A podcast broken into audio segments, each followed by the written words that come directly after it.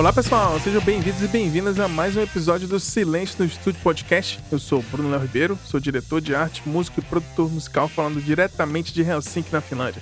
Para conhecer um pouco mais do nosso trabalho, nos acompanhe no silencionostudio.com.br e também nas nossas redes sociais no Instagram e no Twitter, arroba Silêncio Podcast. No episódio de hoje vou falar aqui um pouquinho sozinho de novamente, falar um pouquinho sobre vocabulário de produção musical e mixagem, para vocês irem aí se familiarizando com os termos se ouve bastante em estúdios, tanto em produções profissionais quanto em produções caseiras.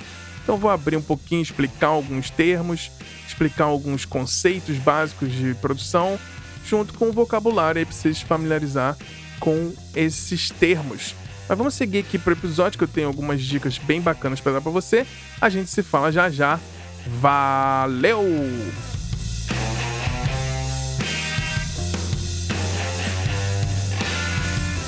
Bem, quando a gente começa em produção musical, mixagem, a gente é músico, começa a ir nos estúdios, começa a ouvir vários termos que às vezes a gente não sabe bem exatamente a definição de cada um, seja DAW, compressão, limiter, clipper, panorama, microfone condensador, microfone dinâmico, equalização, reverb, delay, luft, loudness e por aí vai.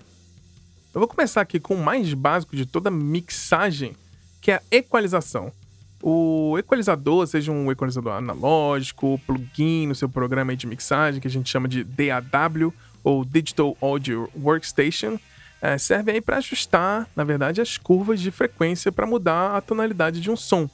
É, o ouvido humano tem em média que a gente escuta ali entre 20 Hz e 20 mil Hz. E em produção de mixagem é comum a gente chamar, por exemplo, 20 mil Hz de 20K ou 4 mil Hz de 4K. Então, quanto menor o número é o mais grave o som, e quanto mais alto o som é mais agudo. Em mixagem, a gente geralmente separa esses grupos de frequência em algumas categorias, por exemplo.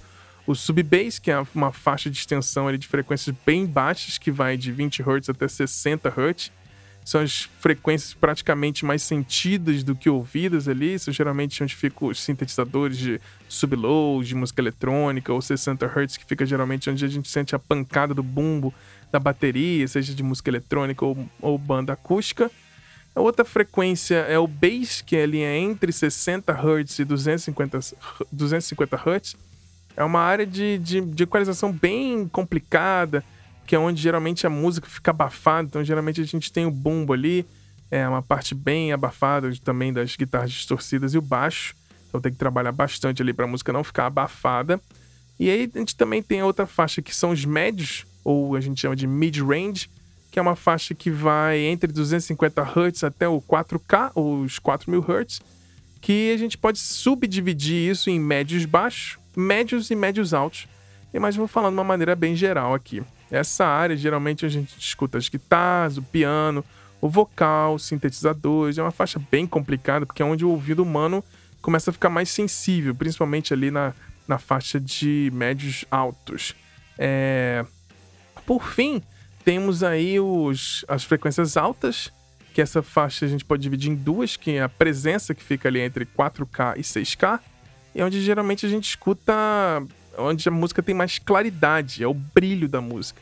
E ali, depois de 6K até 20K, que é onde a gente ouve, vamos dizer assim, entre aspas, o ar da música, é quando a gente fala, ah, vou aumentar um pouquinho de 10K aqui para dar um arzinho nessa voz, é a frequência super, super alta. E, mas agora que eu falei um pouquinho das frequências, eu falo do equalizador. É, o equalizador, na verdade, vai trabalhar essas frequências que eu comentei aqui e faz aumentar. E basicamente o equalizador faz é aumenta ou diminui o volume daquela frequência que você escolheu. Cada equalizador tem um tipo de curva, que é um tipo de coloração, e a gente trabalha basicamente aumentando diminuindo o volume da frequência que você está ali ajustando. Seja para tirar, por exemplo, um pouquinho daqueles médios baixos que eu comentei da guitarra, porque está meio abafado, seja para aumentar um pouquinho dos 6 ou 7K na caixa de bateria para dar aquele crack lá tipo, dar um brilho no, no, na caixa, ou tirar de repente 1.5K da voz para tirar um anasalado. Essas coisas você vai aprendendo com o tempo. E existem alguns tipos de equalizadores. Por exemplo, tem o shelving, que é o dos mais simples que a gente acha nos aparelhos de som bem básicos, que só tem o bass e treble. E ele divide basicamente aí essas duas frequências entre aumentar e diminuir aquelas frequências mais baixas ou as frequências mais altas, mas a gente não usa muito profissionalmente porque não tem muitos controles precisos. Um outro tipo de equalizador é equalizador gráfico, que a gente basicamente tem um fader por frequência, então ele se divide ali dependendo do número de frequências que ele tem. Muitos pedazinhos de guitarra têm essas com oito faixas, por exemplo. Você basicamente diminui e aumenta o volume daquelas faixinhas de frequência ali. Outro tipo de equalizador, que é o paramétrico, é o equalizador que é bem mais preciso. Você pode escolher basicamente a frequência exata que você quer modificar. Você pode ir lá 1.4K, é, 247K. Aí você faz movimentos mais cirúrgicos. Você tem aqueles botões né, que você enxerga digitalmente ou você tem alguns plugins analógicos que você basicamente escolhe a frequência, aumenta, diminui o volume e tem a amplitude de cada um. Mas é basicamente isso. Equalização é escolher a frequência ali de sonora, aí você aumenta e diminui o volume. Agora, seguindo, eu vou falar um pouquinho sobre de compressão. O compressor basicamente serve para controlar a variação de dinâmica de uma faixa ou da música inteira. Explicando de um jeito bem simples, é como se você estivesse falando para uma pessoinha que está com o dedo no fader de volume na mesa. Aí você fala o seguinte, assim, ah, quando o volume dessa faixa passar da altura tal, eu quero que você diminua o volume em tantos dB de altura. Aí, por exemplo, se você quer controlar os picos de altura de uma voz, você fala assim para a pessoa: ó, quando essa voz passar da altura tal, você diminui tanto de volume, e isso serve para qualquer instrumento ou a música completa. O compressor tem basicamente quatro controles, que é o threshold, o ratio, o gain, o attack e release. Esses controles são as instruções basicamente que você vai dar para aquela pessoinha ali no fader, né? Então, basicamente, o que é o threshold? O threshold é quando você fala assim, ah, quando passar de uma altura tal. Então, esse é o valor do threshold. Então, você já é, dá a instrução ali. O ratio é o quanto que você diz para ela se passar de uma certa altura, quanto que você vai diminuir. Por exemplo, você coloca 2 para 1, você está dizendo que quando a altura passar do threshold, a altura passar 2 dB dessa linha, você vai diminuir 1 dB. E o ratio pode aí se definir em 3 para 1, 4 para 1 e por aí vai. Você vai achatando, quanto mais você aumentar esse volume, mais você achata o, essa compressão com o ratio. O gain, ou makeup gain, é o volume que você recupera dessa compressão. Você colocar, por exemplo, mais 2 dB de gain, gain ou de ganho, você vai puxar a faixa toda mais 2 dB de altura para dar um exemplo aqui.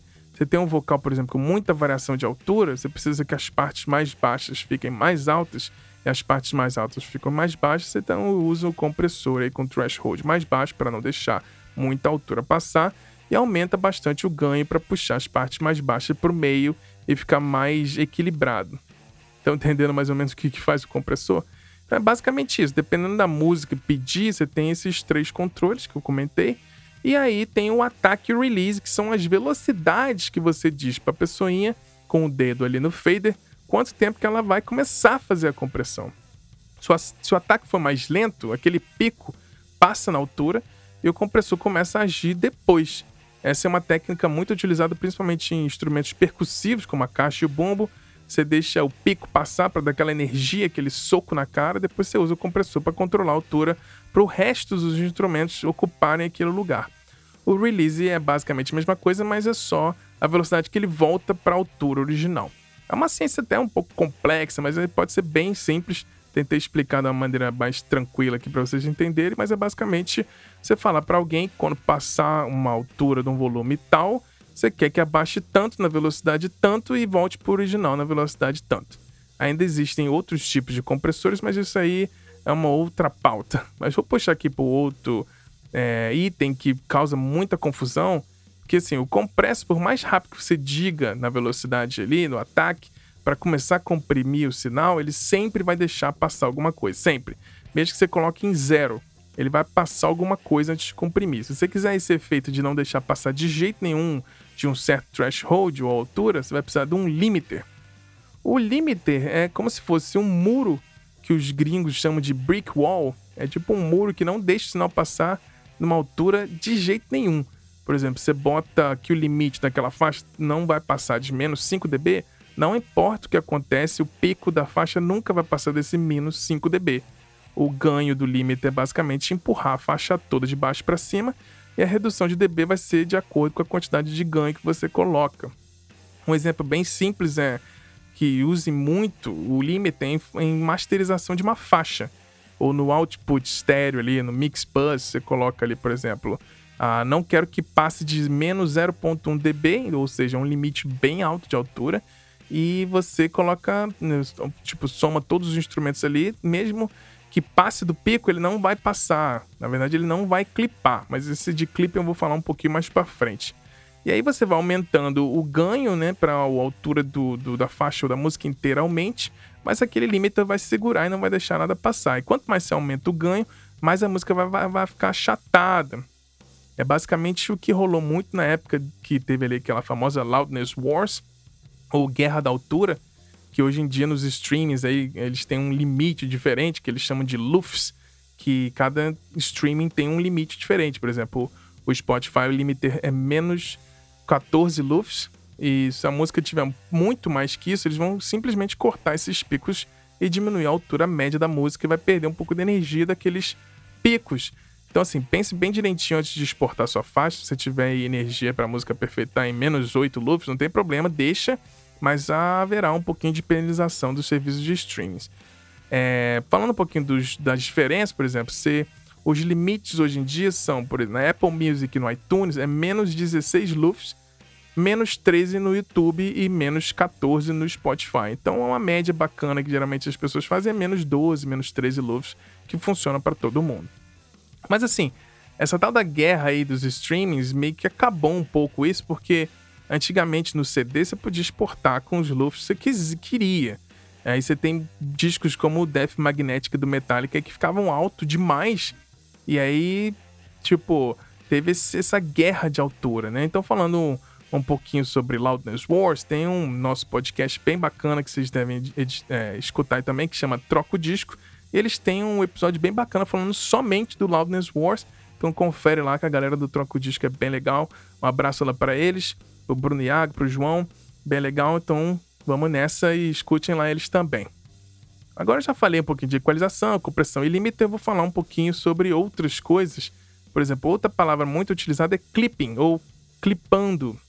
O que significa? Porque quando uma altura está numa track, ela vai de menos infinito até zero. 0 dB. Quando aquilo, a altura passa de 0 dB e fica no vermelho, quer dizer que a faixa clipou. Assim, o, no mundo analógico, esse pico gera uma distorção, que às vezes é até agradável, mas no mundo digital, porque o, basicamente o algoritmo do, do digital, você trabalha com zeros e uns, e quando passa do 0 dB, ele perde informação. Então vai ter uma distorção feia, meio tosca. Então, assim, evite clipar as suas tra tracks individuais e principalmente o stereo out. Outra palavra aqui que é muito fácil de explicar e às vezes a gente esquece, que é o pan ou panorama, que é basicamente o campo estéreo, né? De uma música, se você colocar uma faixa totalmente para a esquerda, seu pan ou panorama, ela vai tocar só do lado esquerdo e, depois, se você botar o panorama para direito, vai tocar só no direito. Se deixar no meio, vai tocar dos dois lados ao mesmo tempo. Outra palavra comum também é o DI ou DI, quando você grava o sinal limpo. Você, por exemplo, grava a guitarra direto em linha na interface, você capta aquele sinal e aí depois você pode usar um amp sync, que são simuladores de amplificador. Você pode plugar a guitarra direto no, no interface gravar no seu DAW aí, no seu programa de, de edição e de mixagem, e aí depois você pode botar um simulador de amplificador. Outra coisa comum que você escuta muito em mixagem é o tal do bleed. É, o bleed é o vazamento é quando você está gravando, por exemplo, muitos instrumentos ao mesmo tempo, por exemplo, bateria, aí você coloca vários microfones em cada peça, mas o microfone ali da caixa vai acabar pegando um bleed do chimbal, que o chimbal ele tá muito próximo, né? Por exemplo, pega também um pouco do bumbo, e o bumbo pega um pouco da caixa, os tons pegam os pratos, então existem milhares de técnicas para você atenuar esse bleed, mas um muito comum se chama gate, que é outra palavrinha. O gate, que é literalmente porta, é quando você diz para um plugin, olha só, se o sinal de faixa não estiver passando no volume tal do threshold novamente, você deixa essa porta fechada não deixa tocar nada, então fica em silêncio. Mas se passar de uma altura tal, você abre e deixa o sinal passar. Então, assim, dentro do gate você tem alguns controles de velocidade, como se fosse do compressor, tipo a velocidade que ele vai começar a abrir a porta, a velocidade que ele vai começar a fechar a porta. Então, tem vários outros subcontroles aí para você. Agora, para fechar nosso episódio aqui, curtindo nosso, que eu faço assim, um pouquinho mais técnico, eu vou falar para vocês qual é a diferença entre um microfone dinâmico e um microfone condensador ou microfone condenser. Então, basicamente, a diferença entre eles é o jeito que o microfone vai captar o sinal do áudio, transformando esse som em ondas sonoras. Né? O microfone dinâmico ele usa uma bobina de fio metálico num campo magnético para captar as ondas sonoras, e o microfone condensador usa um capacitor para captar essas vibrações. Os microfones dinâmicos são geralmente os mais baratos e resistentes. Tem um clássico que é o SM57, por exemplo, que tem até um vídeo no YouTube que a galera usa o microfone para martelar um prego na parede e depois ele sai funcionando. Os microfones dinâmicos têm uma, uma faixa de frequência tão expandida quanto o microfone condensador, mas ele é melhor, as pessoas usam um pouco mais para instrumentos muito altos, como caixa de bateria ou amplificador de guitarra, mas nada impede que você pode também gravar vocais com ele, principalmente se o cantor tiver uma, uma voz muito alta e forte. Então ele segura bastante. Já o microfone condensador, ele é mais sensível. Ele tem que ter um anti-choque no pedestal para ele não vibrar, porque ele capta praticamente tudo, até vibrações do ambiente. E ele é ótimo, mas pode ser ruim também. Então tudo depende do que você precisa. Ele é ótimo para captar, por exemplo, violão acústico, vozes, ambiente na hora de gravar bateria, podcasts e etc. Mas o microfone condensador precisa de uma força para funcionar e não pode somente plugar no, na interface ou nos lugares da mesa, porque ele precisa do que a gente chama de Phantom Power, ou 48V. As interfaces de áudio aí que você acha por aí, ele vem com um botãozinho de 48V que você liga, então você liga esse Phantom Power, que ele dá energia para o microfone. Então foi isso, pessoal. Isso foi mais um episódio aqui no nosso Silêncio no Estúdio Podcast mais técnico sobre voca alguns vocabulários, as coisas mais comuns que se ouvem aí no, no mundo da gravação, no mundo do estúdio. Então espero que vocês tenham gostado desse episódio. Não se esqueça de acompanhar nosso trabalho no silencionostudio.com.br e também nos acompanhar no Instagram no Twitter, no arroba Silêncio Podcast. É, espero que vocês tenham um dia maravilhoso com muita música e nós falamos na semana que vem com um novo episódio. Um grande beijo, um grande abraço. Valeu!